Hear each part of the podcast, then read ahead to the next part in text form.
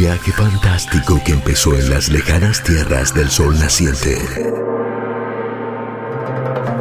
Una fuerza invisible que transforma en otakus a millones y millones. Un camino sinuoso y legendario que por fin llega hasta nuestras puertas. Maldito anime. Los clásicos, lo nuevo, lo imperdible. Maldito anime. Todo lo que querés saber del universo anime en el podcast Maravillosamente Otaku de Malditos Nerds.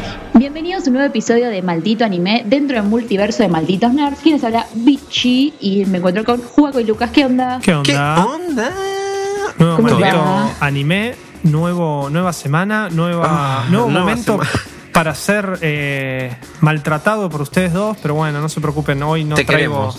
Te queremos. Yo no entendí lo de los queremos. bomberos. Para mí no Sí, me quieren matar y no pueden, no se preocupen, ya lo, ya lo entendí el capítulo pasado, pero que bueno, sepas no. que, quiero que sepas, Juego, que te extraño mucho. yo también, Ah. yo también, no, no hay- Oh, momento A mí no me dice eso. extraño eh, situaciones eh, Oiga, extrañas en Ojo el estudio mientras grabamos y mirarnos con cara de ¿esto realmente está pasando?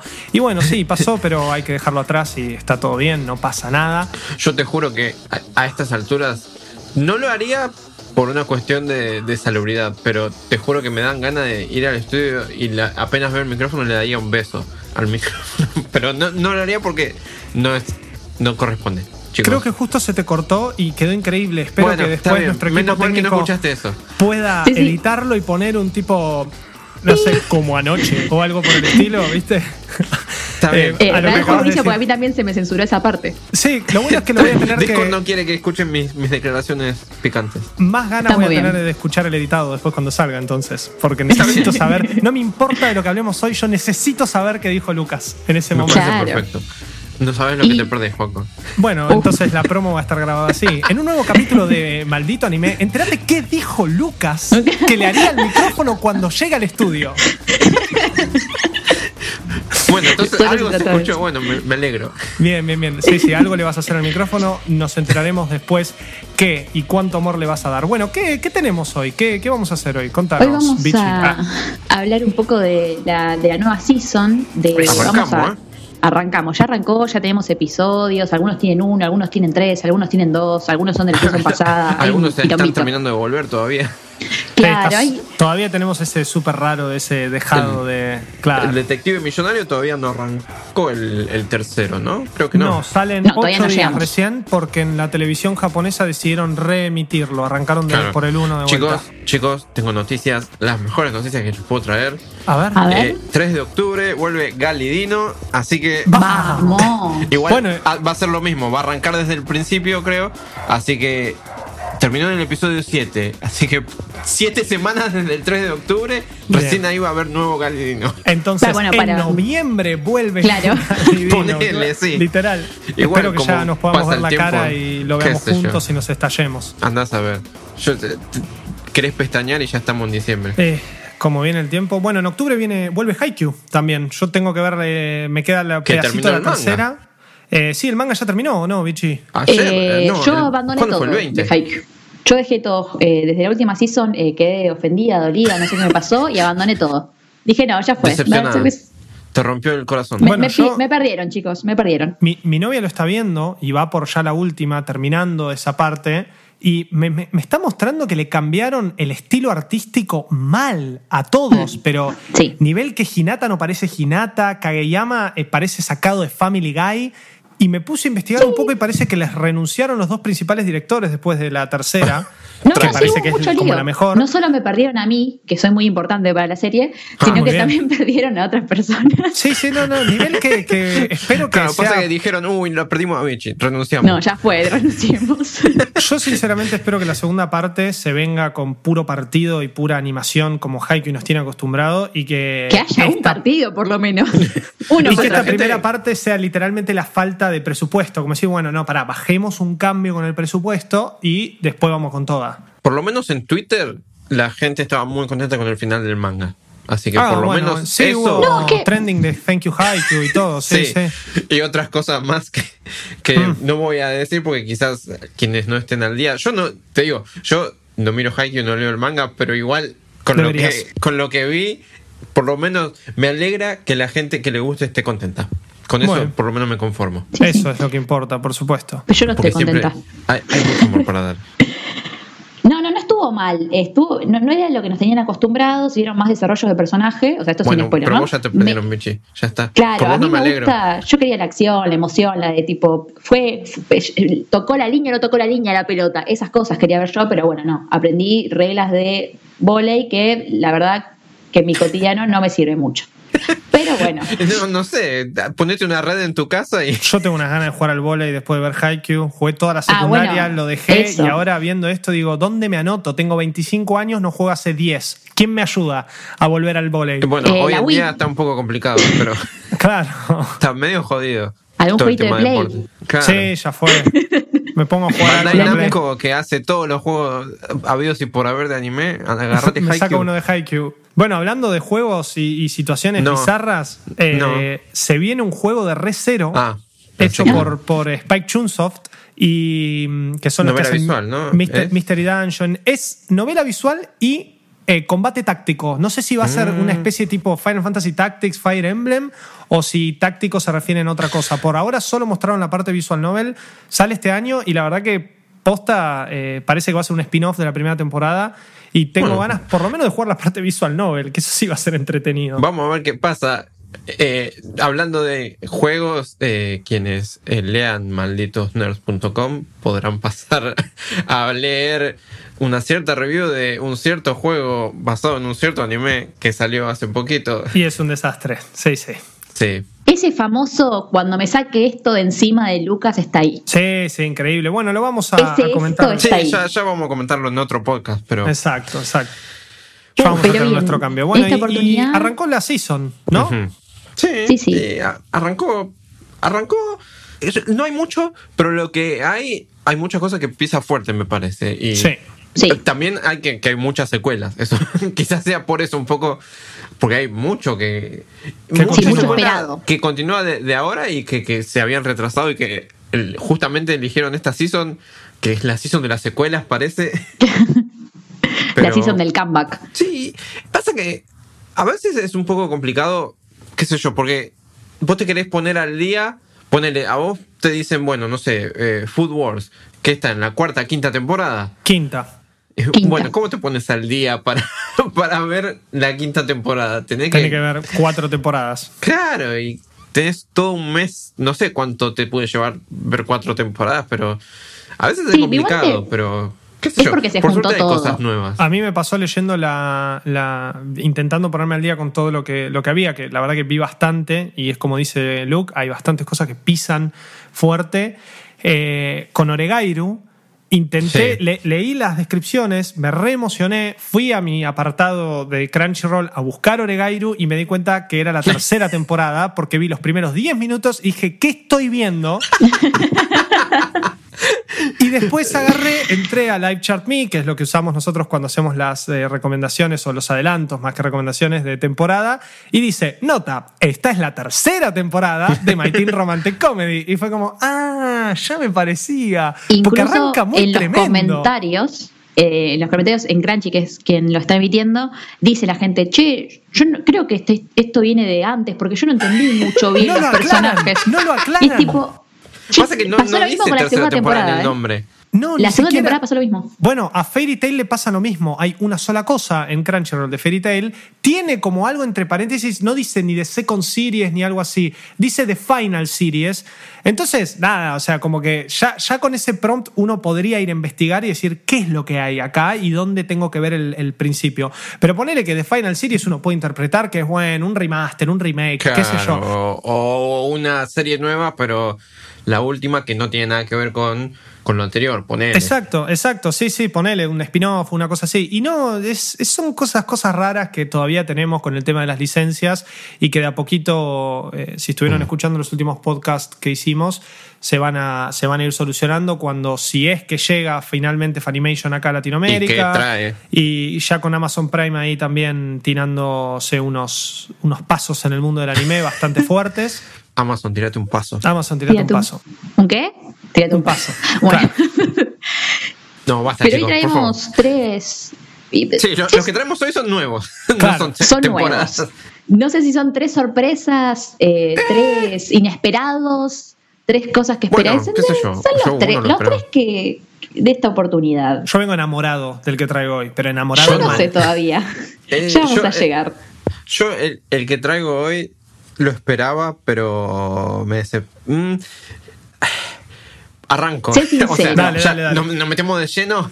Dale vos, Dale, dale, vos, dale. sí, sí. Monster Girl Doctor, ese anime que en su momento cuando hicimos la preview de, de la season, lo habíamos comentado porque justamente era sospechosamente similar a Monster Musume, ese anime que recomendé cuando hablamos del- de los placeres culposos esos que tenemos. Exacto. Y me había llamado la atención cuando leí la, premisa de Monster Girl Doctor, justamente por eso y porque la novela en la que está basada tenía como el visto bueno del autor de, de Monster Musume. Entonces pensé, bueno, entonces esto debe ser de calidad. Eh, mira, yo no te voy a decir que ya lo dropeé, pero está ahí, van dos episodios. O sea, yo no vengo, no vengo a hablarlo para recomendarlo, pero vengo a hablarlo para comentarlo. Bien. Porque, sí, Claro, porque como- sí era uno que yo me esperaba, que, que tenía ganas de que me gustara, porque de nuevo, Monster Musume me gusta bastante. Y bueno, pensé esto por, por, por asociación, como que Sí, incluso también me con va a la terminar bendición. gustando. La Claro. decepción de Lucas. Tararara. Bueno. Pero ¿qué, qué falló? ¿Qué falló, Lucas? Contanos. Mira, a ver, la premisa es fácil de explicar. Está el muchacho este, eh, Glenn, que es un doctor de monstruos. Lo que pasa es que, o casualidad, son todos sus pacientes son mujeres. Por, al- por- o coincidencia, chicos, que es anime, ¿viste? Funciona Sí, así ¿Es las por cosas. ginecólogo? claro. Ahora, lo que tiene es que, a diferencia de Monster Musume, que esto es algo que voy a hacer bastante, que es compararlo con lo que sí me gusta, es. Monster Musume era eso de Tokio, o bueno, no sé si Tokio, Japón moderno, contemporáneo, que con los monstruos conviven con los humanos. Eh, Monster Girl Doctor es co- como un mundo de fantasía en el que sí los monstruos conviven con los humanos, pero no siempre fue así y de hecho una de las cosas como que te establece sobre el mundo el segundo episodio es que hubo una guerra entre los humanos y los monstruos y la guerra terminó aparentemente bien, qué sé yo, porque ahora conviven en paz, que eso también es una de las cosas que no me termina de cerrar, es que el mundo de Monster Girl Doctor no me parece interesante, porque no me explicas que por qué hubo una guerra entre humanos y monstruos, por qué paró la guerra, por qué ahora está todo bien, eh, qué onda eh, la, la periferia del mundo, o sea, no hay una sensación de no sé, discriminación, si se quiere, como sí lo tiene, por ejemplo, Monster Musume, que es que mm, los humanos todavía no están tan cómodos con los monstruos. Acá es como, se siente como un mundo de fantasía cualquiera, pero sin terminar de establecerme cuál es el atractivo del mundo de fantasía. Y ok, eso- o sea, sacando la comparación, le falta esto al anime en sí, per se, digamos. Claro, por sí, sí, o sea, mismo. como que no me termina de enganchar el mundo. Que eso podría dejarse pasar si el resto del anime eh, tiene polenta, ¿viste? Pero también tiene otros problemas. Que es un. Hay una cosa que me, me hizo sentir un tanto incómodo. Que al leer la premisa esa vez cuando hicimos la preview, medio como que no me. No sé si lo dije o no. Porque no sé si me habré dado cuenta o no. Pero es- resulta que es medio turbio ver cómo un doctor manosea a una paciente y la paciente se pone toda a gemir y... Claro, no. Sí, No, si eso o sea- no te parece turbio, estamos como que. Bueno, ten- tendríamos que tener una charla, me Porque, parece. o sea, el anime arranca... El, creo que el primer episodio arranca con el doctor manoseándole la- los pechos a un... Oh, oiga, no sé oiga. si es un- una mujer orco o no sé qué. Y el diagnóstico es, ah, bueno, estás embarazada. Porque ¿Qué?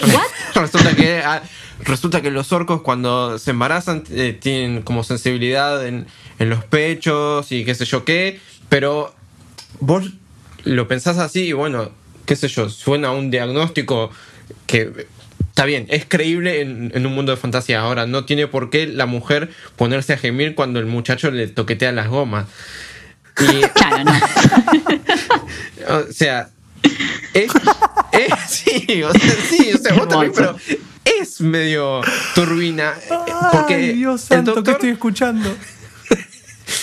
porque el doctor Es encima medio no- tira turbina, es re turbina. sí, bueno, el doctor encima no es eh, un pervertido.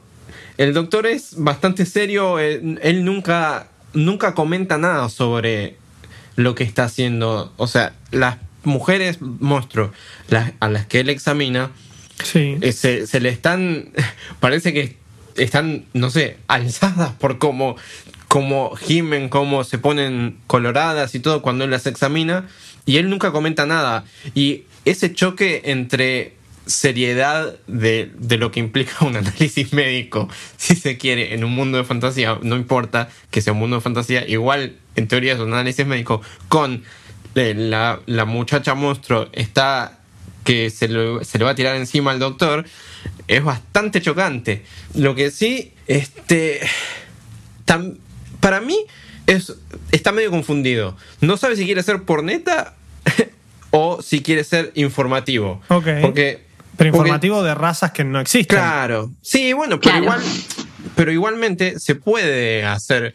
Yo, hay dos animes a los que los comparo. Uno es Monster Musume, Sí. que, Sí. y el otro es otro del que nunca mencioné, que es Interview with Monster Girls. Que no sé si alguno de ustedes lo habrá visto. Sí, Quizás Vichy sí, que. Vichy vio todo.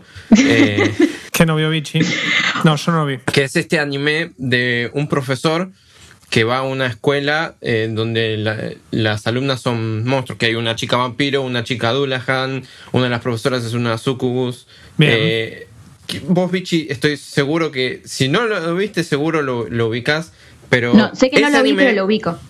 Claro, bueno, ese anime no es Monster Musume, no es por neta, Bien. es más eh, por lo que va, es como un slice of life informativo de, ah, bueno, existen eh, monstruos en la vida real, ¿cómo sería eh, la vida diaria de esos monstruos acá en, en- en el mundo, entre comillas, real? Claro, en nuestro mundo. Que, por eso, o sea, cómo convive un vampiro con humanos. Y medio comedia, medio slice of life. Y ahí, y ahí sí medio que te explica, no te digo la anatomía de un vampiro, pero se dedica a mostrarte más o menos la vida diaria. Eh. Monster Girl Doctor medio como que intenta hacer un, un approach de por esos dos lados. Por un lado te busca no enseñarte, porque de nuevo son pibas monstruos, no existen, pero sí eh, como que establecer lo que es ser un monstruo en este mundo, al mismo tiempo que te quiere hacer calentar la pava. No sé. 70, 70, lo perdimos. Sí, bueno. Perdón, chicos, pero eh, estoy tratando de buscar expresiones que no sean. Eso se me ocurre. Pero. ¿Qué hijo Porque, por ejemplo, también en el capítulo. O sea, queda uno- un híbrido en los dos lados. Claro, pero la no historia, en los ser científico. Pará, pará. O sea, de- después, de, Hermoso esto. después de que exista, o sea, después de ver y, y conocer la existencia y padecer por momentos y Yusoku Reviewers, eh, me parece que Monster Girl Doctor, en donde un Sí. protagonista intenta ser lo más serio posible, más allá de que por, ser anime, porque ya sabemos cómo se manejan este tipo de cuestiones, eh, te tengas a las pibas gimiendo cuando las revisan. O sea, está bien, ahí está lo turbio, pero si el tipo es un doctor y, y la serie está rodeada, o sea, o basada en base a un tipo que eh, es su trabajo hacer eso. Qui- Quizá la, la crítica va más por el lado de, bueno, otro echi más, en donde, no sé, en vez de ser zombies que les rasgan la ropa, es un chabón que le pide cordialmente que se las saque para revisarlas. O sea, y es algo que es totalmente normal puesto en ese contexto, no en la parte de la gemida y demás, por supuesto. Claro, el, el tema es cuando se ponen a, a gemir y eso. Claro, como bueno, que no, ahí está donde- Como que no va. Por ejemplo, en el- tengo. Hay, hay dos ejemplos que son como los más. No sé si groseros, pero son los más emblemáticos.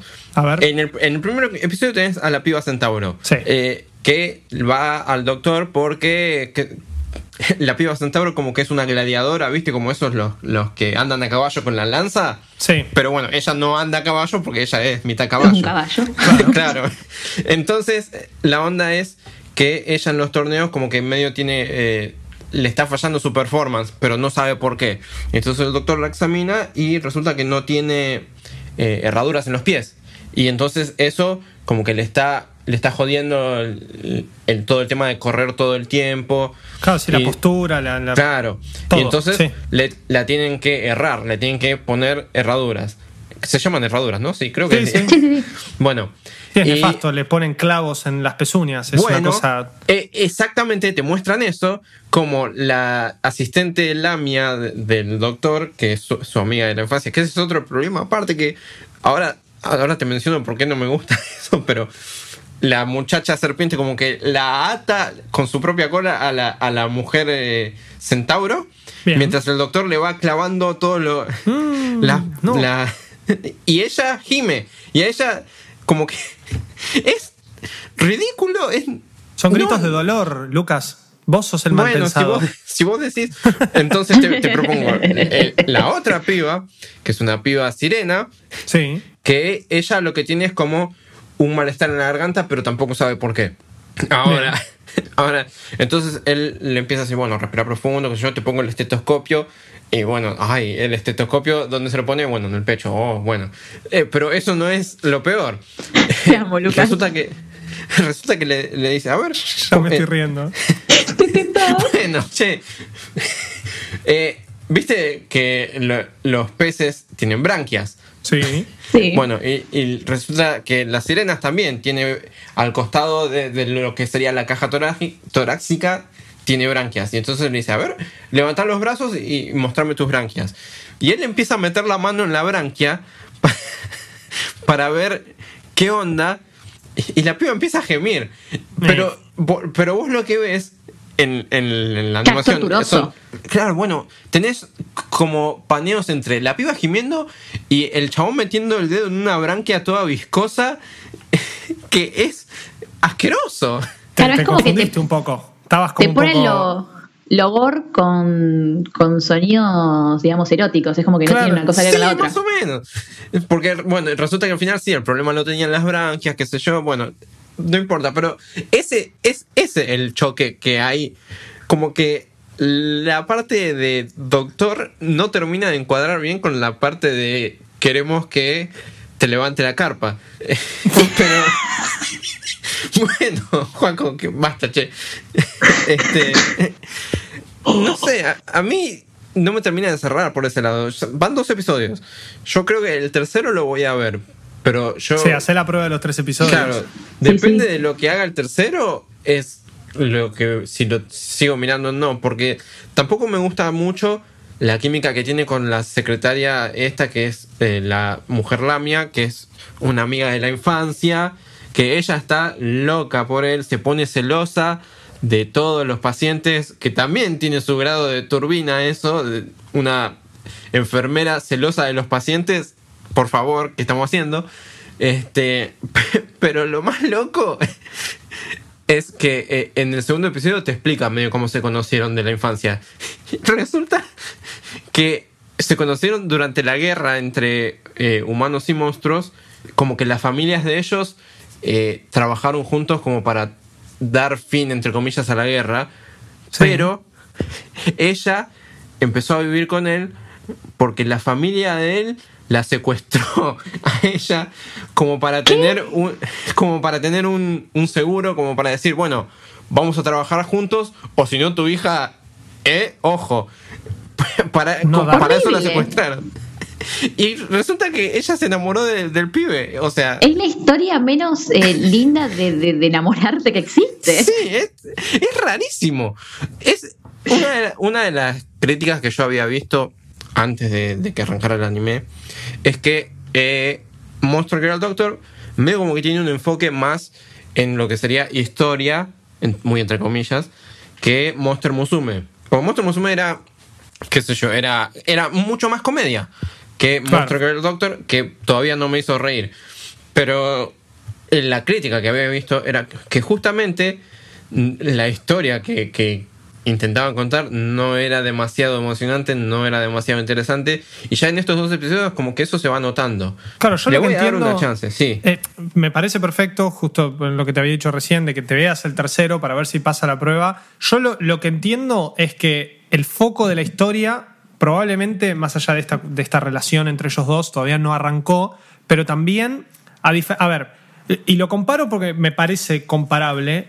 Normalmente, esto que vos mencionás de que el protagonista, en este caso, sea un doctor, y él realmente esté haciendo su trabajo, todo lo que viene después en, cuan- en cómo.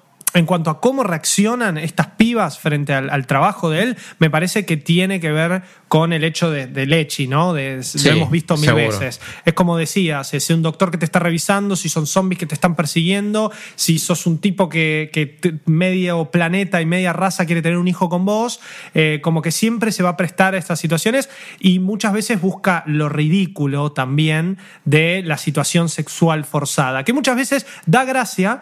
Pero en este caso entiendo que pueda Claro, poner en este caso no. incómodo. Claro, no a mí genera no. ninguna- A mí me pasó eso con la mitad de los capítulos de Yusoku Reviewers. Hay muchos que me hicieron reír y la mitad me pusieron extremadamente incómodos, pero por el hecho de que, a ver, no, no me sentí tan mal de que me haga sentir incómodo, porque yo sabía lo que estaba viendo. Estaba viendo un anime de un grupo de pibes que tienen que ponerle puntaje a las Claro, situaciones sí. sexuales. O sea, es directamente, es- ya está. Sí, no están ocultando nada. ¿Por qué me Está quejo si yo sé por qué lo invité? ¿Entendés? No me puedo quejar Claro. del invitado eh. si yo lo invité. Con, con Monster Doctor es medio como si apagás el cerebro y, y te dejas llevar por, por esto, por lo ridículo de la premisa, quizás lo disfrutes. Pero el tema es que ahí viene el otro, que es que me parece que no hay mucha química entre los personajes, que Claro. el mundo no es demasiado interesante. Os- más allá de lo que te pueda producir el hecho de que el doctor a- examina a las pacientes y todas terminan gimiendo, el resto tampoco es que, que está demasiado a la altura. Vos no sé si viste, Juaco, el, el primer episodio, si lo viste completo o si, o si lo, lo Diez dejaste de ver. minutos. Diez Por minutos eso, soporté. La animación tampoco es demasiado buena, que eso es otro tema que... Pero yo de este tipo de entregas o de propuestas no sé si me espero tampoco. No, pero de nuevo, comparándolo con, con Monster Musume, este medio como que se queda bastante corto. Y ahí em, es medio como que el, el problema que tiene, el grandísimo problema, es que si querés ver un anime de, de pibas monstruo, tenés ofertas mejores. Claro. Y creo que eso le juega bastante en contra. De nuevo, yo el tercer episodio lo voy a ver y ahí decidiré si lo dropeo o no. Pero, qué Tal vez yo. es, es un Sí. fanservice de lo que no pudo dar, en, porque ya hablamos de que Monster Musume no es, digamos, Claro. tan por neta, por así decirlo. Y tal vez es medio un fanservice. Es como, bueno, la gente quería ver una Lami haciendo esto, quería ver una eh, Centauro Sí, es haciendo una esto. fantasía diferente. Eh, bueno, le mando. Pero sí, qué sé yo. Eh, son, van dos episodios, viene el tercero. Yo creo que es muy fácil ver por lo menos el primero y ver si, y si es algo que le- les gusta o no. Yo creo que ya con el primer episodio, sin, haber- sin que el tercero esté disponible, me parece que el primero ya te, te va a dar la pauta de si es algo para vos o no. Pero yo de nuevo, al tercero le voy a dar la chance y vemos qué pasa. Qué sé yo. Ojalá la semana que viene les digo, a ver qué, qué pasó si quieren. Porque Y si no, será cuestión de consultarlo con la pava, ¿no? Siempre uno puede agarrar Si está caliente decir- no. Exactamente, si es temperatura ocurre. mate, si va a servir algo, siempre... Claro, claro, es depende de lo que vos quieras consumir, depende la- el nivel del agua que tengas que llegar, ¿no? Eh, Esas metáforas. ¿Por qué Me Agarras mis metáforas y las transformas en algo todavía mejor. muchas gracias, muchas gracias. ¿Qué pasa? Eh, después, después de mi EP voy a sacar una colección de, de haikus, no, de haikus, que Bueno. con tus metáforas eh, y están- van a estar todas transformadas. Todas sobre pavas. Monster Girl Doctor, una pava calentándose. Por Joaquín Freire. Eso no tiene. El sol, 575 ocaso. No, no tengo ni idea de lo que acabas de decir, pero claramente no. haiku, no son 575 la, la estructura de sílaba. La verdad Sí. que no tengo ni idea. Bueno, eso no tiene 575 ni en pedo, Juan. Entonces Pero bueno, dame un ratito que te armo otro, no te preocupes. Pero Bueno. igual el libro va a salir, ¿eh? no te preocupes que, que va a estar disponible. Y bueno, a ver, qué sé yo, para cerrar, fuera del chiste. Sí. eh, co- considero que, que le des esa final chance, pero sí, sí, yo te digo, no, no, no, no pasé los primeros 10 minutos y con, Mm. con la mano en el corazón y, y- y no porque me dé vergüenza ni nada por el estilo.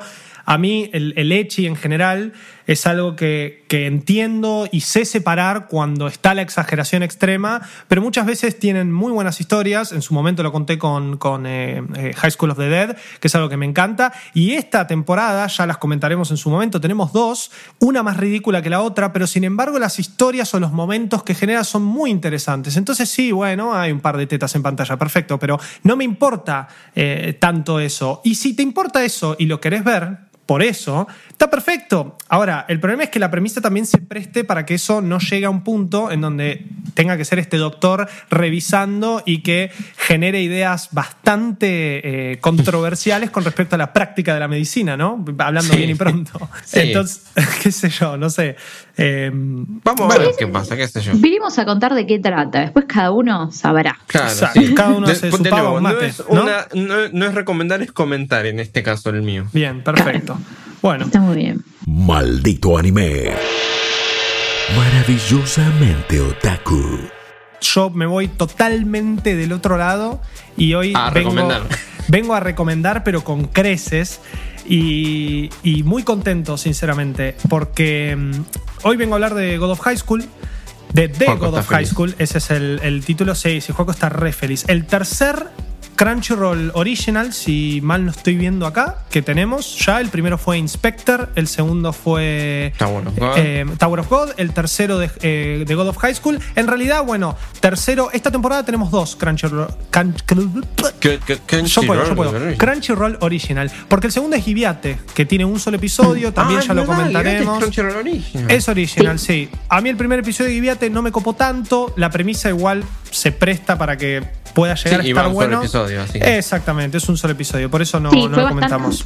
Fue muy educativo el primer episodio. Tal vez en los segundos terceros se pone más. Y me parece que con la premisa que tiene un poco hacía falta contarte por qué los muchachos están donde están y que, que es... Claro, fue como la uno de los señores anillos. Se tenían que explicar al mundo. Claro, exacto. y después, bueno, se pone copada. Y después, y después eh, sí, sí, sí, es, eh, vienen Bicho, las en vez minas de metáforas todo con pavas, te, te, te lo compara con películas que conoces. Me, me parece muy Claro, bien. ¿ves? No, no lo pude haber explicado mejor. Eh, en el caso de God of High School, tenemos en este momento disponibles en, en Crunchyroll tres episodios y un behind the scenes que es increíble en todo Increíble. sentido, pero, pero a niveles que recomiendo ver los tres episodios que hay y después ver el behind the scenes.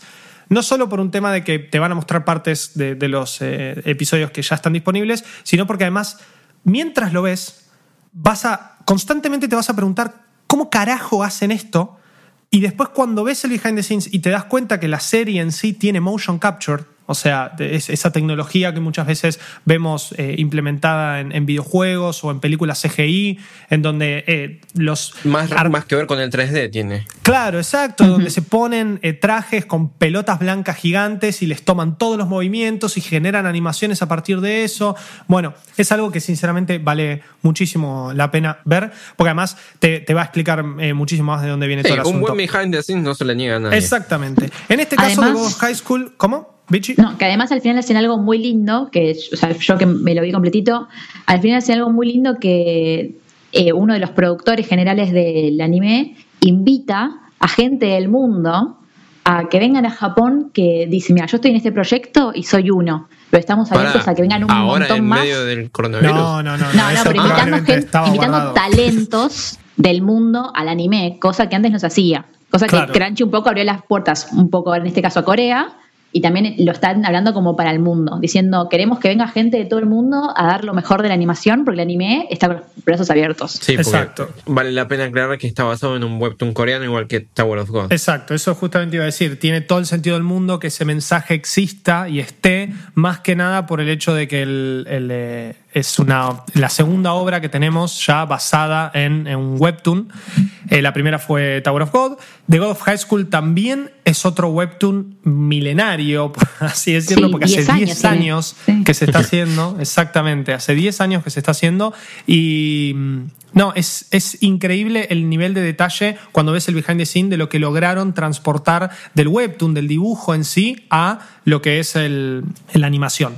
The God of High School trata sobre un. eh, pone el foco en Corea, en este caso con un montón de protagonistas con sus verdaderos nombres coreanos, no como en el caso de Tower of God, en donde Bam se llamaba Yoru. Eh, la historia se, se desarrolla en Seúl, en Corea del Sur, digamos, muy contemporáneo, en donde hay un torneo que, de pelea, de, de lucha de artes marciales, que se llama The God of High School y que el ganador va a recibir la posibilidad de representar a Corea del Sur en, le- en lo que sería el campeonato, por ahora parece que mundial, pero no sé, tengo mis sospechas de qué puede llegar a ser ese, ese campeonato que, que venga después.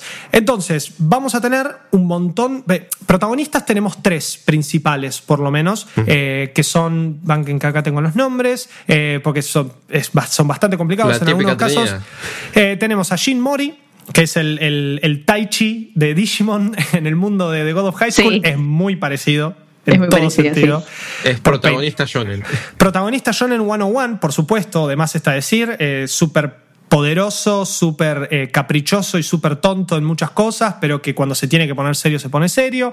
Después Es tenemos el a buen Han... tipo con mucha fuerza. Sí, exacto. Después tenemos a Han De eh, Daewi o Dei, creo que se pronuncia, y a Shumira, que son estos tres que vamos a ver en la tapa: la pibita con la espada, el eh, Tai eh, robado de Digimon y al otro nariz roja, pelito corto negro que eh, se, se dedica cada uno a un tipo de arte marcial distinta. Lo que tiene la serie de bueno es que por más de que te plantee, por lo menos en el primer episodio, a estos tres como protagonistas, hace un poco lo que, y parece joda, porque ya lo dije también con Tower of God, hace un poco lo que hace Hunter x Hunter, que vos claramente tenés a los protagonistas que son Gon y Killua. Por momentos, eh, Leorio y Kurapika van a formar parte también de ese grupo y van a ser muy protagonistas. Hay arcos en donde hasta Kurapika es más protagonista que el resto.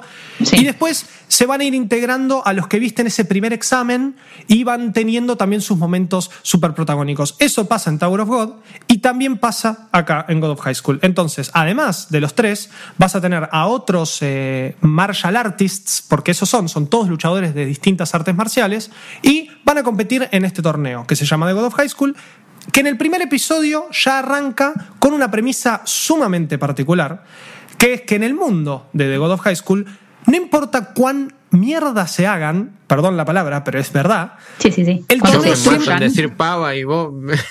No, bueno, pero estamos hablando de cosas distintas.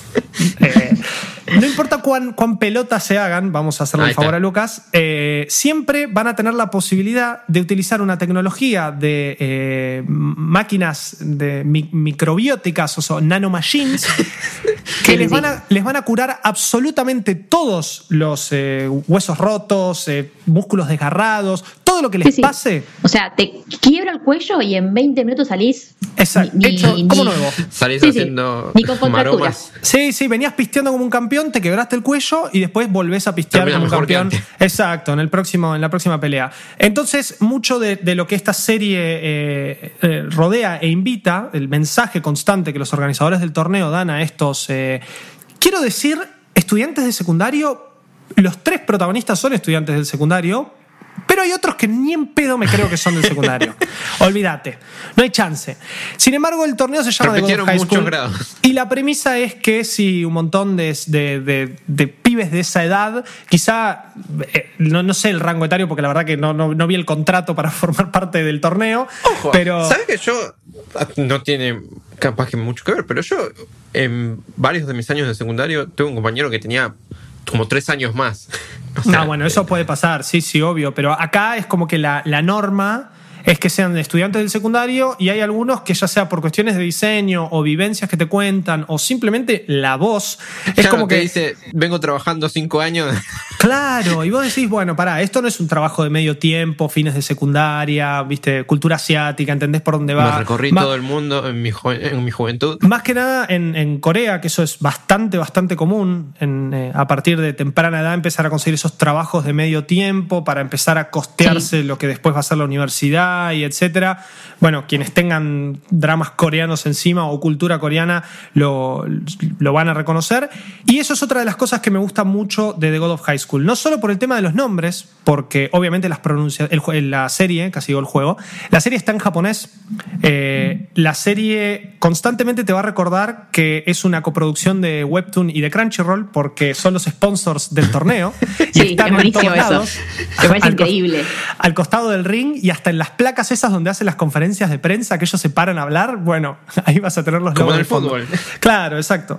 Pero la serie es muy respetuosa de sus orígenes, en todo sentido. Tanto 100%. por mostrarte una Seúl bien representada, como hasta en los carteles que tiene la- el, el público, que van a ver, obviamente esto es como si en, acá ahora en la cancha de River te dijeran, vamos, eh, llevamos eh, a 50 pancarta. pibes de secundario a que se caguen a trompadas. Y la gente va y lo ve. Yendo. Entonces, las pancartas, hasta a veces los gritos, o sea, eh, eh, no sé si llegué a escuchar, pero al- algunas expresiones de, de te amo, te banco en coreano, claramente no eran japonés.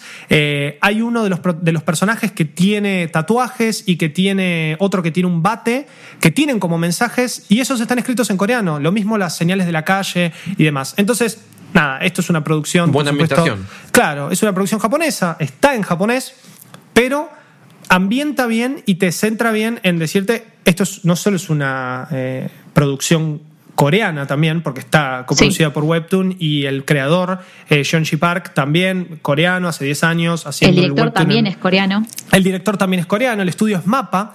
Ahora me voy a poner a hablar del estudio de la Tremendo animación un poco. Tremendo estudio. Y además, una de las cosas que también, eh, según dicen en el behind the scenes, más llamó la atención y más generó confianza en el creador de este webtoon a la hora de, de cumplir, según él, cumplir su sueño, que era ver The God of High School hecho anime, era que eh, iba a tener un director coreano que iba a poder también representar todo esto de la mejor manera posible. Eh, en lo que Sí, es el desarrollo de como relaciones y chistes o cosas que son muy coreanas y él no quería que se pierda eso. Claro, exactamente. Eh, por ahora, por los tres capítulos que vamos, justamente esto que mencionó Vichy es importantísimo, porque por ahora no vimos mucho. En el último capítulo, un poquito de, no voy a spoilear, pero un poquito de background de lo que quizás se viene. Eh, con, con, grupos paralelos que, que van a ser quilombo y poderes que pensamos que no existían en este mundo y que eran solo artes marciales.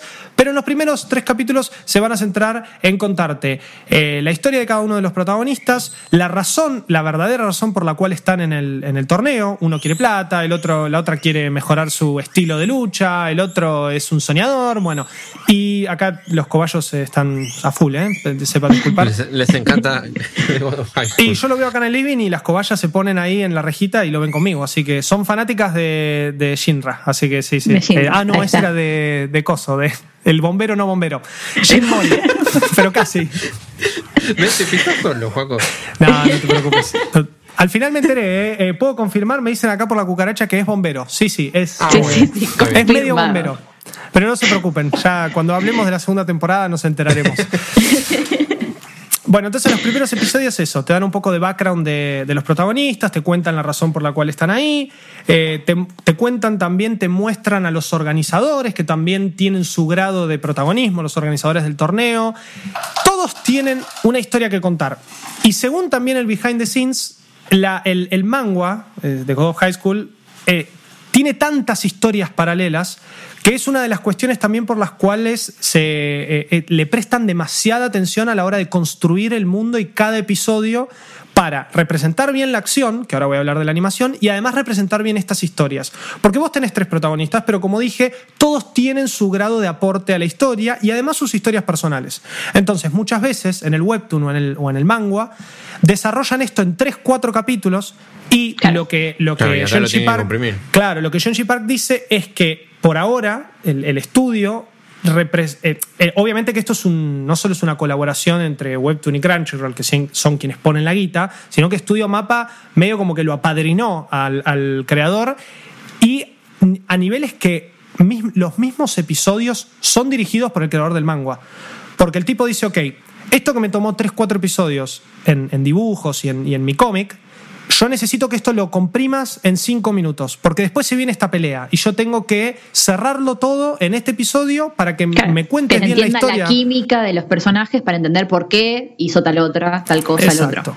Exacto. Y Aparte son- es medio como el, el desafío que viene de adaptar un algo que viene de hace 10 años, que ya tiene 10 años de historia atrás. Exacto, Exactamente. sí, sí. Y además siendo el principio, pero tengo entendido que al igual que Tower of God, la premisa un poco se fue al demonio y es, es como que, bueno, ya estamos hablando de eh, otro tipo de, de- No me spoilé nada, solamente leí que, que a donde apunta God of High School no es nada que ver a lo que, a lo que te plantea desde un principio, llámese Shingeki, Listeners o Decadence, que hoy nos va a hablar un poco Vichy. Pero No tiene comparación, pero sí. Exacto. Pero mm, lo, lo que me gusta mucho de, de The God of High School es eso: es que constantemente me está ubicando en tiempo y espacio. Es, lo siento contemporáneo, lo siento. eh, sé que es un manga, lo siento en Corea, siento eh, estas cosas que, que Vichy mencionaba de, de las relaciones en- entre ellos. Y además, es impresionante el trabajo de animación que tiene encima y el laburo y la responsabilidad del estudio en representar los distintos estilos de combate, porque al fin y al cabo, este es un anime de combate. Vas a tener una historia, sí, por ahora no arrancó, pero en estos primeros tres episodios lo que vas a entender es lo que entendiste si vos, amigo o amiga del otro lado, viste Dragon Ball Super Broly. Vos no viste a ver, no fuiste a ver la historia de Broly. O sea, sí, pero te fuiste con una peli de pelea. Porque una hora de película es cagarse a palos. Y es increíble, porque está muy bien la cagada a palos. Y todas las transformaciones. Y un poco también es lo que Dragon Ball y Dragon Ball Z y Dragon Ball Super en su historia nos han sabido mostrar. Acá God of High School hace el mismo laburo. Con pocas escenas te logras entrar en, situación con sus personajes, con sus relaciones. eh, vas a. No, no, a mí me pasa muchas veces que cuando hacen eso y se quieren centrar más en el combate, me falta background y me falta eh, gusto a cada personaje. Acá no pasa. Por lo menos ahora es como que la serie supo balancear bien sus armas, ¿no? De- No, de- es increíble cada episodio, cómo te, te atrapa, querés ver más y cómo yo considero que a mí que no me gusta tanto el shonen en general, obvio que un montón, pero no, no es lo que me apasiona. Claro. Siento que, por así lo puede ver todo el mundo y todo el mundo se va a sentir identificado sí o sí con el protagonista y lo va a querer y le va a encantar. Bueno, por eso, porque Como que- vas, a, vas a tener la fórmula de protagonista one-on-one, pero a la vez, eh, por más de que el, el foco por momentos sea bastante obvio que está puesto en el protagonista, como dije antes, todos tienen su aporte y son todos personajes sumamente interesados. Los masculinos, los femeninos, digo, y eso se refleja en los momentos de pelea, que es sin dudas lo mejor que tiene la serie. Esto está eh, animado, como dije antes, con una responsabilidad por el hecho de mantener no solo la fluidez, sino las técnicas, los nombres y los movimientos que tienen los distintos estilos de pelea. Entonces, por ejemplo, el protagonista hace taekwondo. Entonces, todos los movimientos que vos vas a ver del protagonista, y, y eso es bastante remarcado durante la serie, durante sus peleas, es que Sí, él está qué técnica usando, usa cada uno. Claro, que está usando taekwondo, que está usando tal movimiento, eh, tal, eh, no sé, tal eh, Patada, postura. piña, Exacto. Eh, Juaco, ¿te puedo Sí. confesar algo? Sí. ¿Sabes que yo hice taekwondo? Mirá, genial. Yo como muy chico. vos. De muy chico. No sé cuánto Eh, llegaste vos a. Y yo. Eh, Confesiones creo de que Lucas. fue verde punta azul. Ah, bastante. ¡Qué Sí, nivel! Pero después lo dejé por cuestiones. Bueno, recordame no Pero- discutir entonces en persona con vos. Yo No, igual ya no, ya no- a así estas que alturas puedo no puedo, no puedo levantar los pies. Ah, bueno, antes, quédate tranquilo. Listo, listo, me quedo tranquilo entonces. Te estoy hablando de cuando tenía 14 años. Claro, Ya listo, sepia. Fue, fue hace- Claro. 12 años más tarde ya no tengo la misma flexibilidad. Pero, Es ser en blanco y negro. Nada que no puedas volver a hacer, tranquilo. Eh, pero vos me lo describís así, Tower of God, y ¿sabes? Me hace acordar un poco. De God of High eh, School, así- perdón. De God of High- Eh, Tower of God. Uy, bueno, viste, ya estoy como. Que- ¿Es bombero o no bombero? Este. bueno, vos me describís de God of High School así, y yo visto desde afuera, porque yo no lo vi, pero me hace acordar a Tekken. Porque Tekken también es eh, Tekken, juego de pelea. Sí, sí, sí. Eh, la historia de, Tekken. No, la historia, sino que cada personaje tiene su propio estilo de pelea basado Ah, en, sí. en estilos de pelea reales. Hay alguien que hace taekwondo, hay alguien que hace kickboxing, luchadores de lucha libre. En Street Fighter pasa lo mismo. Tenés al, al que hace Muay Thai, al Sí, que hace pero, pero en Jiu-Jitsu. Tekken lo tenés en 3D con motion capture y Claro. hay videos de comparaciones de, de gente que practica esos estilos de pelea en la vida real haciendo un comparaciones de ellos haciendo esos movimientos con el- los movimientos de Tekken y para que veas qué tan realistas son. Y me suena a eso de God of High School, a ese nivel de estudio de lo que es el arte marcial para volcarlo en o ya sea el manga o el anime. No, y no te equivocás, porque además en el behind the scenes te muestran cómo traen eh, con un estudio de motion capture también para poder animar a la Claro. perfección esas escenas de combate. Traen expertos en cada una de estas artes marciales. En ese caso te estaban mostrando a un experto de taekwondo que lo trajeron desde Corea hacia Japón para poder hacer ese tipo de, de stunts grabados, con los trajes, con todo, y poder captar cada uno de los movimientos como si fuese realmente una situación real. Entonces eso, ese- esa representación 3D que ellos logran, después lo usan para fidelizar lo que ellos llaman más que el dibujo. Porque claro, ellos dicen, vos cuando animás una escena de acción, primero tenés que dibujarlo, hacer el storyboard, hacer cada uno de los frames, lo llevas, pero no pasás de esa situación de combate que muchas veces, si parece exagerada, al estar hablando de un anime y muchas veces hasta situaciones de fantasía, no te preocupás qué tanto, qué tan real puede ser el movimiento si se les disloca un hombro al pegar ese espadazo o no, por ejemplo, ¿no? En este caso están súper, es súper representativo el taekwondo, por ejemplo, el protagonista, el eh, shiken del, del, del- de esta piba, se me fue el nombre, de, ya les Mira. digo, de, de Mira. De Mira. Eh, porque ella también viene de una familia tradicional que tenían un estilo específico de, de katana y ella quiere, eh, bueno, su sueño, digamos, es poder mantenerlo y abrir su dojo. Entonces ella lleva al God of High School ese estilo, eso también está grabado así. El otro protagonista, Han, hace karate.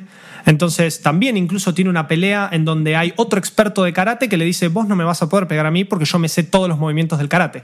Y, Ah. y agarra y le dice, "Eh, bueno, vos no sabes mis movimientos de karate. Y bueno, y ahí hacen los famosos gritos al mejor estilo shonen de los, de los poderes, pero que hasta cierto punto no, no es que se le prende fuego la mano y, pega la trompada, ¿entendés? Son realmente movimientos de, artes marciales.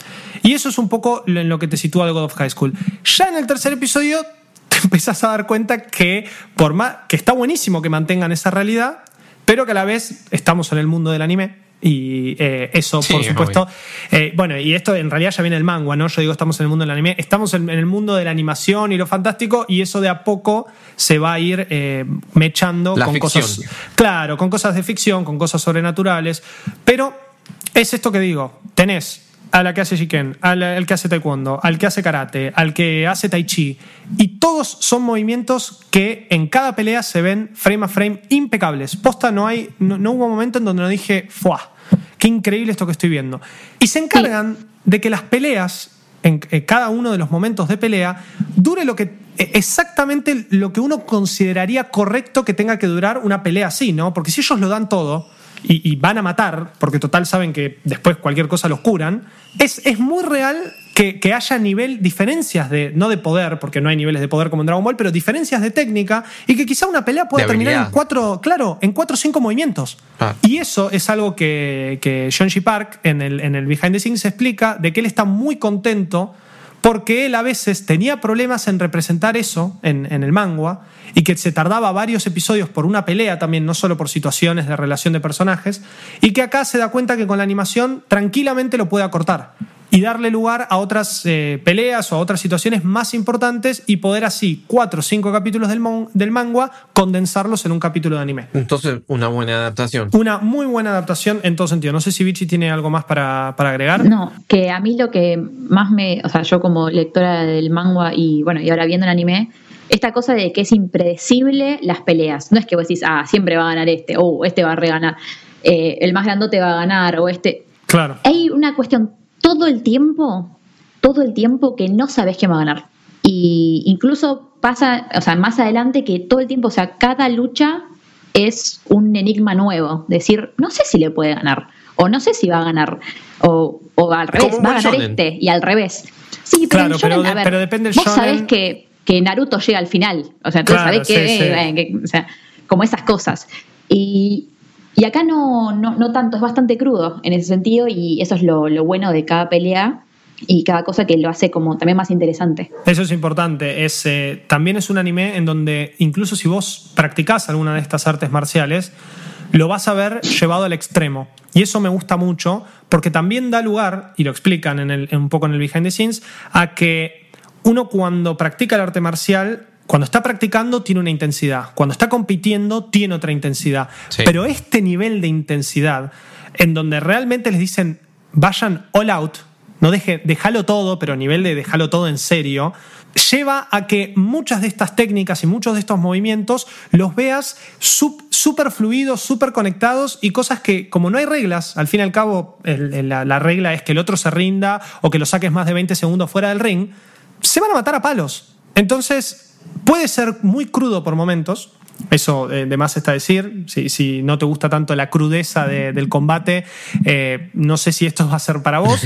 Pero a la vez esa crudeza también está eh, representada en las actitudes que te demuestran fuera de la pelea cada personaje. Entonces vos sabés que, por ejemplo, el protagonista tiene, él, él es como es, él es muy bueno, él es eh, amoroso, ponele si querés, en términos de, de señora, pero si él lo tiene que dar todo, lo va a dar todo. Ahora, si el tipo está tirado en el piso, no lo va a recagar a patadas, ¿entendés? Él, va a esperar a que se levante, va a esperar a pelear. Bueno, a ver, no quiero entrar en spoilers, pero digo, eso, eso también está representado y es también un poco el mensaje detrás de las artes marciales. El honor, el respeto hacia el oponente, la preparación que tiene cada uno para luchar. En fin, digo, no, no me quiero explayar porque podría hablar una hora más de todo esto. Vamos tres Pero- episodios, desde el primero que pasó, que, que re- está recontraprobado y tiene muchísimo amor en todo sentido encima, tanto hacia la obra original, si lo leyeron o tienen ganas de leerlo, se van a dar cuenta, mucho laburo y dinero en cuestiones de animación. Mucho dinero. Crunchyroll puso la Exacto, papota. No, exactamente. no, tremendo, ¿eh?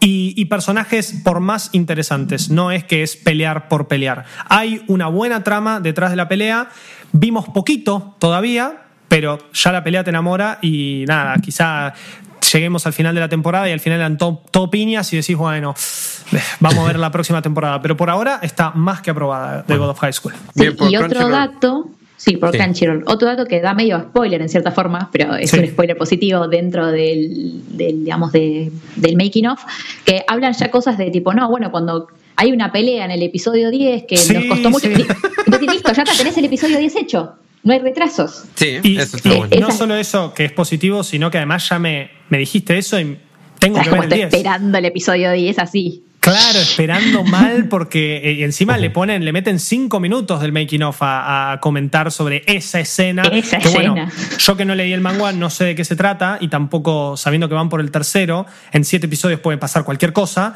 Eh, no, creo que esto en cinco días recién tenemos el próximo episodio. Estoy manija mal. Bien, Sí, bueno, sí, es- la va a ser un, un éxito para mí. Pero bueno, hay, que, hay esperar. Sí, sí, sí, sí, con los originals sí. Eh, no, yo, bueno, después de, de- de mi ex- grata experiencia con los originals, esperemos que Giviate levante. Tengo muchas ganas de ver Inspector, que también son dos episodios, que es de la primera temporada de este año, ¿no? O fines, de la, fines del año pasado. Eh, Creo que- no, de este año. De Me este parece año, que es de pues. este año. Ok, de este año. Así que probablemente lo, lo vea y cualquier cosa en algún episodio tiraré ahí el, el chivito de si está buena o no. Eh, porque Ya veremos me, qué me el vienen re sorprendiendo, posta, posta. Y, y ahora que estoy intentando ponerme al día con todo, me, me parece que tenemos muy buenas premisas esta season. Si tu mente quiere acción y fantasía. Si tu cuerpo pide cosplay. Si el cielo resplandece a tu alrededor. Entonces, estás en el lugar indicado. Maldito anime. Maravillosamente otaku. Como por ejemplo, Ay, preparen la picada. Llegó Ay, Vichy. acá- No, no, chicos, preparen la picada, preparen las aceitunas y un Sharpie, que hoy en día vamos a ver un personaje de Decadence. Para hacer que- A ver, Decadence. Decadence. Listeners un poroto en que la premisa se te da vuelta. Attack on Titan, ¿eso es dar vuelta una historia? Pff, nada que ver.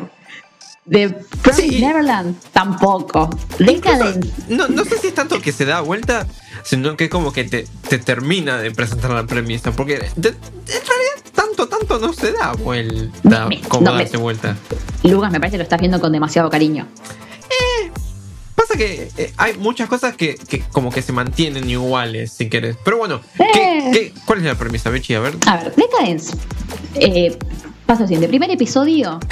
Estamos ahí, esta cosa como medio Attack on Titan, medio el castillo vagabundo de, de Ghibli. Vamos por ahí, ¿sí? Vamos, estamos todos adentro de este castillo que se mueve, gigante, de no sé cuántos se metros. y hay mo- monstruos afuera. Hay monstruos que vienen y nos atacan, entonces tenemos gente preparada para atacar, gente que arregla las armaduras, gente que arregla el edificio, gente que prepara la comida, etcétera. Cada uno Claro. tiene su trabajo dividido. Y los monstruos los necesitan atacar porque tienen como ese recurso oxi- Claro, la nafta Sí, y la su sangre sangre. del monstruo. Su sangre, Sí. la nafta. la, Claro. la usan en, en varias cosas. Exactamente. Entonces, ¿qué pasa? Tenemos a nuestra protagonista, que se llama Natsume, que ella sueña con, eh, bueno, que en el primer episodio nos enteramos de cosas que le pasan en la infancia que hace que ella pierda su brazo, su padre también era luchador, entonces ella dice, yo quiero ser luchador como mi papá. Eh, Claro. es el sueño, quiero ser esto, ¿sí? Buenísimo. Genial, el, el sueño ninja está ahí, ¿sí? Y ella va, bueno, la rechazan reiteradas veces del examen y de, de la academia para ser, eh, digamos, estas personas que salen afuera a luchar. Entonces le terminan diciendo, mira, vas a trabajar con este muchacho que va a ser nuestro otro protagonista, que se va a llamar eh, Kaburagi, ¿sí? que es un tipo, mandale de unos treinta y pico, y ella es una adolescente, por poner no sé, edades. ojo, no sé si es adolescente porque en el primer episodio eh, van a tomar, la, la quieren invitar a tomar alcohol y ella termina tomando alcohol para festejar como que arrancó el laburo. Bueno, sí, buen punto. Bueno, mandale que tiene 18 ella, 19 Claro. o 20, y él tiene 30. Hay una Border, diferencia ahí sí. de... Border. Claro, una diferencia ahí entre 5 o más años, tal vez. Es- es un adulto y un preadulto, por así decirlo. Bueno, empieza a trabajar con ese chabón, el chabón es una ortiga, ni le habla. Sí, sí, es un bajón el chabón. Es un bajón él. Ellos básicamente Habla se encargan de limpiar todo el edificio por fuera. Entonces hay un moco de bicho, hay que sacar el moco de bicho. Se rompió esta uh, placa. reventó- estábamos matando al bicho y reventó co- como si en el parabrisas. Se Claro. chasquean los dedos y dice tipo, equipo de limpieza, acá, por favor. Literal, pasillo 12, pasillo 12, y ellos van y limpian y arreglan. Hasta ahí todo viva la cháchara. Ella es media jede y ella como que le va, lo, lo busca porque ella quiere tipo trabajar y tener su compañero de trabajo y hablar con su jefe y ser una copada. Bueno, a todo esto, el primer episodio nos da el indicio de, de lo que va a tratar la serie. Al final aparecen como a lo, no sé si alguien de, los oyentes vio Alejo Valentina, que fue una serie animada argentina muy, muy graciosa, que tienen unos personajes que aparecen en la tele, que son un triángulo y un cuadrado. El tin, tin, tin, tin, tin, ese, y que dicen, se me escapa la tortuga, y son, nada, muy bizarros. Imagínate literalmente una aceituna de color con pelitos y anteojos. Es como algo muy feo dibujado. Es como medio un personaje. Parecen personajes de, de logo de compañías celulares. Sí, totalmente. Eh, como esta cosa así de net. Bueno, bichos muy raros y muy feos y no tal vez la animación más grata a lo que veníamos eh, viendo antes, porque antes estamos viendo esta cosa así como muy eh, de guerra, de steampunk, así como medio, tal vez el estilo de dibujo medio Atlantis, siempre lo traigo a colación. Sí, sí, me encanta. Pero, es súper, sí, sí, todo súper steampunk. La parte Todo- de humana es súper steampunk. Claro. Con que aparecen estos bichos y dicen, bueno, gracias por esta batalla. ¿Eh? Si- ahora todos vuelvan a sus lugares y no se olviden de cargar, ahora ni me acuerdo cómo se llama, como unos líquidos eh, Sí, y sí, reiniciar, la y reiniciar la compu. Claro, no se olviden de reiniciarse. mi pensamiento cuando terminé ese episodio, porque todo esto en el episodio hay una pelea, bla, bla, bla, eso ya es anecdótico. Lo que sucede en el primer episodio porque es otro anime. lo que es el episodio 2. No, no, Eh, todo se va tan lento al carajo. No, no, pe- y esa No, es la eso- palabra. ¿Sabes qué? Eso es lo, lo peor. Es que no es dentro de todo tan lento porque el segundo episodio arranca con medio como con el, el, el after de la pelea de, uy, bueno, estamos llorando nuestros muertos. y de repente empieza el narrador a contarte de qué va Decadence. Y es como, eh, hay un, un coletazo de... de- estaba viendo una cosa y pará, estoy viendo, ¿estás seguro Claro. que estoy viendo Decadence? Sí, Me- sí, yo Sí, firmé me tenté. ¿Qué firmé? Sí, sí, yo también. Fue como, bueno. A, a ver, Bi- Bichi, muero Mi por escuchar tu explicación. Mi sensación cuando terminó el primer episodio fue, esto debe ser como un, un- algo publicitario, ¿entendés? Como que esto no es parte del anime, porque esto no tiene nada que ver, es otro universo. Claro, algún juego adentro del mundo este de, de- Claro. del Decadence en sí. Viste claro. que a veces al final te aparecen como los personajes en, en Chibi y te explican algo. Sí, sí. Como que pensé que era medio eso. Claro, arranca el segundo no. episodio y como este anime es de Funimation, uno lo está encontrando en la web, ¿no? Dije, ¿cuál, ¿qué me descargué? Dije yo, ¿no? Listo. Claro. Cualquier cosa, me confundí. No, no me confundí nada. Están estas aceitunas, eh, eh, píldoras con lentes, personajes rarísimos, muy RGB los colores, ahí como al palo amarillo, fucsia, verde fluo. ¿Qué Muñequito de son? cajita feliz. Muñequito de cajita feliz, eh, eh, el video de que te explican cómo son las células cuando tenés cuatro años, ese tipo de animación, Como Jones. que son, eh, en cierta forma es spoiler y no spoiler, pero es de lo que va a tratar. O sea, no puedo no explicarlo si no explico esto. Así que perdón a quien no vio el segundo episodio, igual te, ya supongo que se habrá enterado porque hubo memes por todos lados, porque es un desconcierto. Sí, sí, imposible no estar en las redes sociales con, con búsquedas o cookies de anime y no haberte cruzado con una imagen de estas aceitunas. No, no. Los verdaderos protagonistas de Decadence. Y te muestran que en todo este edificio enorme, gigante, que camina y que está, su nafta es a base de sangre de monstruos que atacaron el mundo, hay como una placa, como tiene un entrepiso que debe medir eh, lo que mide un ancho de una cinta scotch ancha, que viven estas aceitunas, vamos a llamar aceitunas, bichitos que son todos distintos, que son players que cada uno tiene a su humano, que tiene un microchip incrustado, y juegan al jueguito, por así decirlo, y los manejan y los controlan. Y Lo más loco es la, la- la cantidad de eh, estadios por lo que, los que pasan los personajes, porque tenés lo, lo que parece ser la realidad, que es el modo aceituna píldora, ¿no? Sí, sí, el chibi loco, falopa. Después tenés el modo de combate, que son como humanos de colores, que tiene un nombre, ahora se me fue. Que, que en, el, en el mundo Eh, este de Gears. Decadence, eso, los, los- los humanos lo llaman Gears. Y después, esos mismos Gears, algunos tienen su modo humano-humano. ¿Sabes qué? Antes de arrancar a, a- a grabar, me puse a ver de nuevo los dos primeros episodios como Sí. para tener una idea más en claro de qué es lo que, Vimos. lo que va. Porque es uno de esos animes Muy falopa. que, que ves el segundo episodio y te enteras de qué realmente va y pensás, bueno, entonces tengo que volver a ver el primer episodio para ver qué me perdí. Y medio como que ya ahora entendí bastante mejor qué, cuál es la idea. O sea, de hecho hay algunas líneas de diálogo que me había perdido, que es que uno no es un mundo virtual, es realmente es la es el Tierra. mundo posta, claro, sí. Claro, Sí, sí, sí. Te dicen, esto tiene lugar en el continente de Eurasia. o sea, Eurasia, no sé si estamos en el futuro, si estamos en el pasado, no entiendo qué onda. Claro. Pero bueno, el Una de las tantas Eurasia- divisiones de Pangea. Claro. Y lo que es Decadence, que es esta fortaleza movible, está como en un domo, ¿viste? Como en Los Simpsons cuando lo cierran a Springfield. Sí, en la peli. está, está así. Y Como una especie de que- criadero. Claro, que Decadence es como un entretenimiento real. Y el narrador te explica que está a cargo de tal compañía y que en ese lugar donde está Decadence tenés a lo que es la especie en peligro de extinción, que son los humanos, que también se conocen como tankers.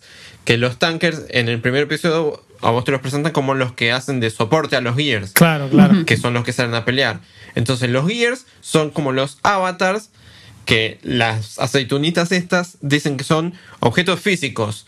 Ahora, si son humanos reales o no, todavía, medio Todavía como que no no lo lo entendí. Pero No, la lo onda que es yo que entendí son es como que- sus avatares. Exactamente, como que estos, llamémoslos marcianos aceitunas, porque no sabemos bien de dónde vienen y de dónde salen. Para mí son marcianos, Eh, no, no- Sí, son marcianos aceitunas. O, a ver, Yo tengo tiene otra forma teoría, de pero tendremos que seguir avanzando. Le incrustaron chips a los humanos y usan a esos humanos para su diversión o para su desarrollo y viven en, todos en este mismo edificio. Lo que sucede es lo siguiente. Tenemos que des- descubrimos que eh, el dueño o jefe de esta compañía está obsesionado en eliminar los errores. Los errores serían estos errores personas que se van por fuera de, de este juego Del que sistema. marcan del sistema, eh, porque vos tenés los rankings y a medida que vas haciendo ranking te dan una, también esta cosa me pareció muy bizarro, te dan como un tubo de nafta, energía, que se lo ponen en, digamos, en el ano, se lo ponen y cargan y tienen una cosa así como sensación de placer y dicen, uh, qué rico. Sí, como, una droga, sí, sí, se inyectan una droga.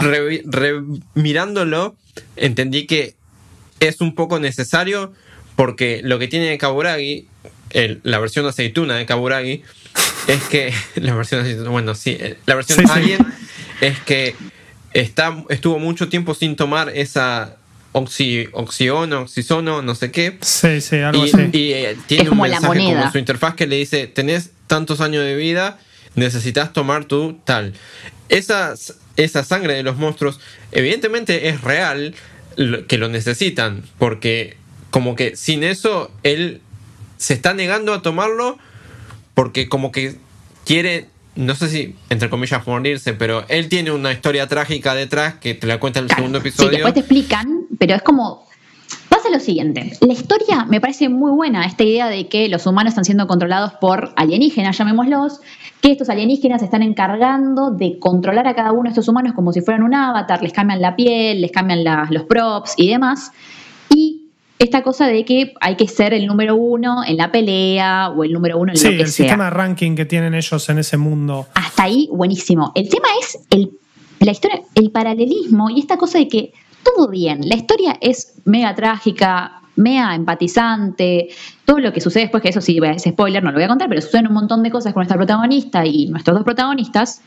Eh, que hacen un poco de lo que va a continuar la historia. El problema es el diseño de los mundos. No se llevan bien. Sí, podrían haber sido humanos más chibi o cosas más eh, no, tan bizarras y como que el paralelismo no me sería tan fuerte. Ahora, vos ves. Me mostrás sombras y vos, tipo Darth Vader, que esos son los, los marcianos o esto, y yo, wow, re va o me pasás el otro lado, del lado humanos, a otro tipo de animación. Es que ves el póster de Decadence y después terminás de ver el primer episodio y es, eso, es literalmente que me bajé del, del Ares, algo que nada que ver y está todo tocado y, no, son dos animes en uno y después te terminás enterando que no. No sé si lo aclararon, es importante decir que estos tankers no tienen ni la más mínima idea de la existencia. Claro, porque ellos son humanos reales. claro, no conocen a estas aceitunas. Y para eh, ellos. Para ellos, claro. la humanidad fuera de Decadence se extinguió. Y los Gears, que en realidad son estos avatares, que sí se ven como humanos, pero de colores y demás, eh, son como otra raza fuera de los humanos que los vinieron a salvar y que les dieron Decadence, que en realidad Decadence es como un gran tanque que en su momento habían creado y, demás, eso ya un poco lo explicó Vichy, eh, y les dieron la chance de vivir en Decadence siempre y cuando ellos ayudasen con esas tareas, y es como que, bueno, sí, viven en los barrios bajos, etc. Pero es importante que no hay, no existe conexión, por lo menos por ahora, o de conocimiento entre los eh, humanos y entre los gears o los verdaderos gears, que en realidad son estos aceitunos eh, y aceitunas que viven en ese mundo que yo en un principio pensé que era como digital ese mundo. Esa, esa, es mi suposición. Entonces son como está pasando. Claro, que son inteligencias artificiales que se, ve que se habrán creado porque claramente los bichos contra los que ellos pelean fuera de Decadence, que me hace acordar mucho a Darling in the Franks por el hecho de la sangre de otro color, los tamaños distintos que tiene y, demás, eh, eh, son otra raza alienígena también que invadió. Entonces, ahí, ahí hay algo, como que no es que son los, los bichos salvajes de ese planeta. Pues estás hablando de la Tierra. Entonces, acá una, o hubo una doble invasión, o, no sé. o a. O tal vez agarraron, humanos y lo llevan a otro planeta. Pero no sabemos eso. El problema para mí surge en que los mundos tienen que ver y a mí no me empatiza un bicho con forma de aceituna de color fluorescente. No me llega la historia.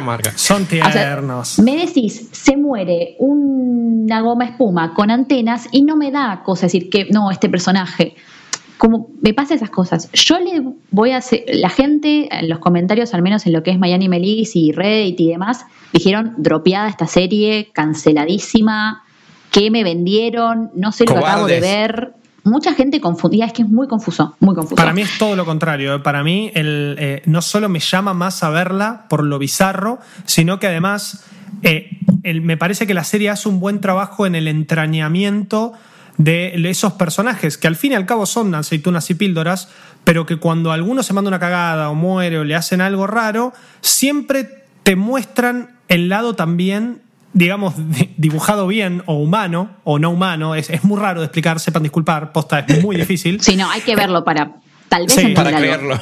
para creerlo. Pero digo, a ver, sin dar spoilers, hay un personaje que es un gear y que también tiene su representación en el mundo aceituna, ¿no? Entonces, Sí. eh, en el mundo aceituna, el, el tipo se manda una cagada que lo va a beneficiar en el mundo decadence. Si quieren llamarlo así. Entonces Sí. él en la pelea habla, es increíble, hay una leyenda de, de algo que lo potencia y bla. Bueno, después esa eh, que es, vos, vos te, te conectás con el personaje porque decís, ah, pará, pero ¿qué estás haciendo? Ah, hiciste esto para que puedas pelear mejor, por ejemplo. Y después ves en el mundo aceituna que lo fajan. De una, lo agarran y le dicen, vos hiciste esto y te tenemos con las manos en la masa. Tramposo. Y, y- y a todo, claro, y a todos los que estuvieron eh, mezclados en este quilombo, porque lo sabían, porque tenemos una grabación de ustedes charlando en un momento del juego sobre ese tema, ustedes también la van a comer. Punto. Pum. Y, y como penalidad para todos. Penalidad que se ve representada en el mundo aceituna, pero también se ve representada en sus rankings y en su desempeño en el mundo del juego. Es, muy es raro. confuso. O sea, lo que hizo hasta ahora es presentarte de qué va a ir, pero todavía como que no tenemos lo suficiente No como para saber a dónde va a ir. Claro. Eh, eso, a mí, la verdad, me gustó bastante.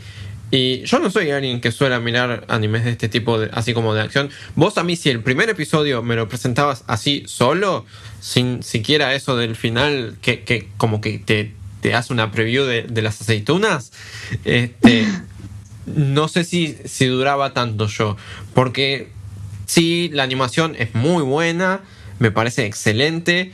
eh, la dirección también, tiene muy buena música y todo. Pero a mí, si no me presentaba una historia que vaya más allá de, uy, la humanidad se extinguió y hay monstruos, no me iba a terminar de enganchar. Ahora, me, me traes esta otra capa de aceitunas y ahí, me, me terminaste de comprar. Sí, es que, reitero, para mí la historia está buenísima. Me choca un poco el estilo que eligieron. Sí, Otra cosa que le doy a gente a la que sí. Es de que es del director de. El director es eh, Yuzuru Tachikawa, que es el mismo director de muchas cosas que me gustan mucho, que estuvo. Bueno, fue eh, director de episodios de Bleach. Eh, meh, meh. Pero estuvo mucha mucha eh, le pongo muchas fichas con esto de Death Parade, porque Death Parade también es muy dado vuelta y es muy Y de excelente. Mob Psycho. También de Kill a Kill, eh, tuvo mucho, Sí, es un tipo que tiene laburo encima. mucha elaboración. También es de estudio Kadokawa, eh, producción Kadokawa, que también. Entonces, Sí, como que Kadokawa está haciendo casi todo, es increíble. O sea, e- es una producción tremenda, con le mucho tengo talento mucha atrás. fe por los nombres grandes que hay.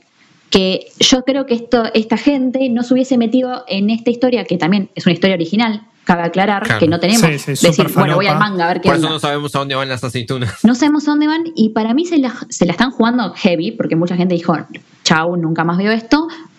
Pero le tengo fe por esto, porque son nombres importantes, la historia me parece buena. Lo que me choca es el estilo artístico El que estilo diferente. Claro. Sí, hay gente a la, a la que no, no hay caso y con ese, esa diferencia de estilo Sí, no lo le. Pero Claro. a, a mí, por ejemplo, al contrario, a mí vos me decís, bueno, y de repente hay- eh, están estos personajes que, que parecen salidos de, de una cajita feliz y me decís, ¿qué me estás queriendo decir? Yo lo tengo que ver para creer y me termino de comprar. Igual, Yo se lo vendí a un par de amigos con un paralelismo de, de las dos imágenes, tipo la aceituna y la versión humana, y les dije, estas son la misma persona y esto es el mismo anime. Y Que mirá, fueron cuatro, y los cuatro me dijeron, ¿qué? Yendo a verla. Porque Claro, llama es- la atención. Es que por eso te- por eso es como parte de, de- de la premisa, o sea, lo tenés que, que saber como. Porque si no es un, es un anime de ciencia ficción de acción más. O sea, Claro. que está, Sí, está obvio. bien hecho, seguro, sí, pero es otro más del montón. Y qué sé yo. A mí me, me reenganchó. A mí igual también, ya con el primer episodio antes de las aceitunas, Natsume me había parecido una protagonista reencantadora. Parece salida de un anime de Trigger por lo expresiva que son sus animaciones. Es- sí, es muy bueno y ya de por sí eso me había enganchado algo, pero eh, el, la aceituna, y mira, te digo que a mí no me gusta comer aceitunas, pero este me parece de nuevo, se- como dijiste vos, se la están rejugando y, y eso es parte del atractivo. Sí, y, ah, y también causa mucha gracia también esta cosa de este choque de dos mundos, al menos en el segundo episodio, que el segundo episodio ya viene con opening y ending. Y el opening es... eh, eh, ¿Qué? En el opening están las. Claro. Sí, están sí, las sí. aceitunas, decís, ¿qué estoy viendo? ¿Qué es esta parodia que acabo de descargar? Sí, eh, la Pero- verdad que. O sea, es, algo de inesperado. eso. Hay, hay totalmente, hay un setting muy interesante, no solo por el paralelismo de estos dos mundos, sino además de el, el pasado de, de Natsume, eh, la, el, el hecho de qué posta, qué es Decadence, qué poronga le pasó a la humanidad, eh, de dónde salen estos bichos, por qué necesitan. Yo creo que si a ver, eh, a, a nosotros claramente, bueno, a Vichy le chocó, a mí a Lucas nos llamó más la atención por ese paralelismo de estilos. Pero si este paralelismo de estilos te choca, yo le daría más chances eh, para ver cómo se desarrolla la historia, porque es no solo lo que dijo Vichy de los grandes nombres y la gran producción que hay atrás, eh, sino que posta es sumamente interesante. Es en, en todo Sí, sí, sentido. es que el- esto el en una desarrollo. novela, o sea, vos le sacás la imagen eh, y es una novela de la rehostia. Sí, o sea, la sí, sí, historia es increíble. Black Mirror, control mental y cosas, no sé, po- podés flashear cualquier cosa. El tema es que al tenerlo visual, te empezás a encontrar algunos momentos que te dan. Es como digo, yo en Alguna un momento reacción que va a sacar. Claro, yo pensé que eran inteligencias artificiales las aceitunas y de la nada agarro y veo que se están inyectando posta la misma sangre que usan como combustible en del otro En lado. el Entonces digo, bueno, claro. Entonces digo, bueno, no es tan. Entonces no, es imposible que estos sean unos y ceros. Ay, No, Dios. sí, sí, Muero es- por ver el momento en el que Aceituna eh, Se encuentra con un Kaburagi humano. se encuentra con un humano. Muero por ver ese momento. Es que, es que ¿Cómo van a hacer en eso? Eso va a ser tener que pasar, increíble. seguro. Sí, por supuesto. Sí, Vivo lo que por ese momento esta season. Lo que tiene es que una de, la- de las cosas al ser original, eh, todavía no anunciaron tampoco cuántos episodios va a tener. Así No que se no sabe sabemos si van a, ser, van a ser 12, si van a ser 24, si van a ser más. Así que eh, en teoría puede ir a cualquier lado. Pero a mí lo, lo- lo que me gusta es que ya con el con que en el segundo episodio te digan, no, somos esto, algo que cualquier otro anime se guardaría para el anteúltimo episodio, lo, ya te está diciendo, no, nosotros vamos a ir, a- no, no te imaginas a dónde vamos a ir. No, no, es que yo ya me espero cualquier cosa ya. Claro. O sea, yo el tercer episodio ya me pones otro mundo y yo te, te la sigo viendo. Te creo, te creo, que sí. Hay, no sé, qué sé yo, quesos que controlan las aceitunas. Quesos. Jamones que controlan a los quesos, que controlan Y a las aceitunas. Partidos de y- fútbol que controlan a las birras, que Es controlan toda a una los quesos. metáfora que no podemos salir por el coronavirus. Exacto, y que extrañas un montón la picada con amigues y el partido de fútbol de fondo, claro, exactamente. No sé, pero para saber eso hay que seguir viéndolo. Sí. y Sí. Nada, es, es el anime revelación, al menos por el momento. Por el momento sí, esperemos que no patine y no se vaya al demonio. El premio Eh. revelación ya se lo lleva igual, no, no hay otro así. No, no, sí, sí, después de ver ese- esas aceitunas se lleva todo. Pero, pero bueno, igual es, es otra de las cosas que fervientemente recomendamos al menos seguir viendo por curiosidad.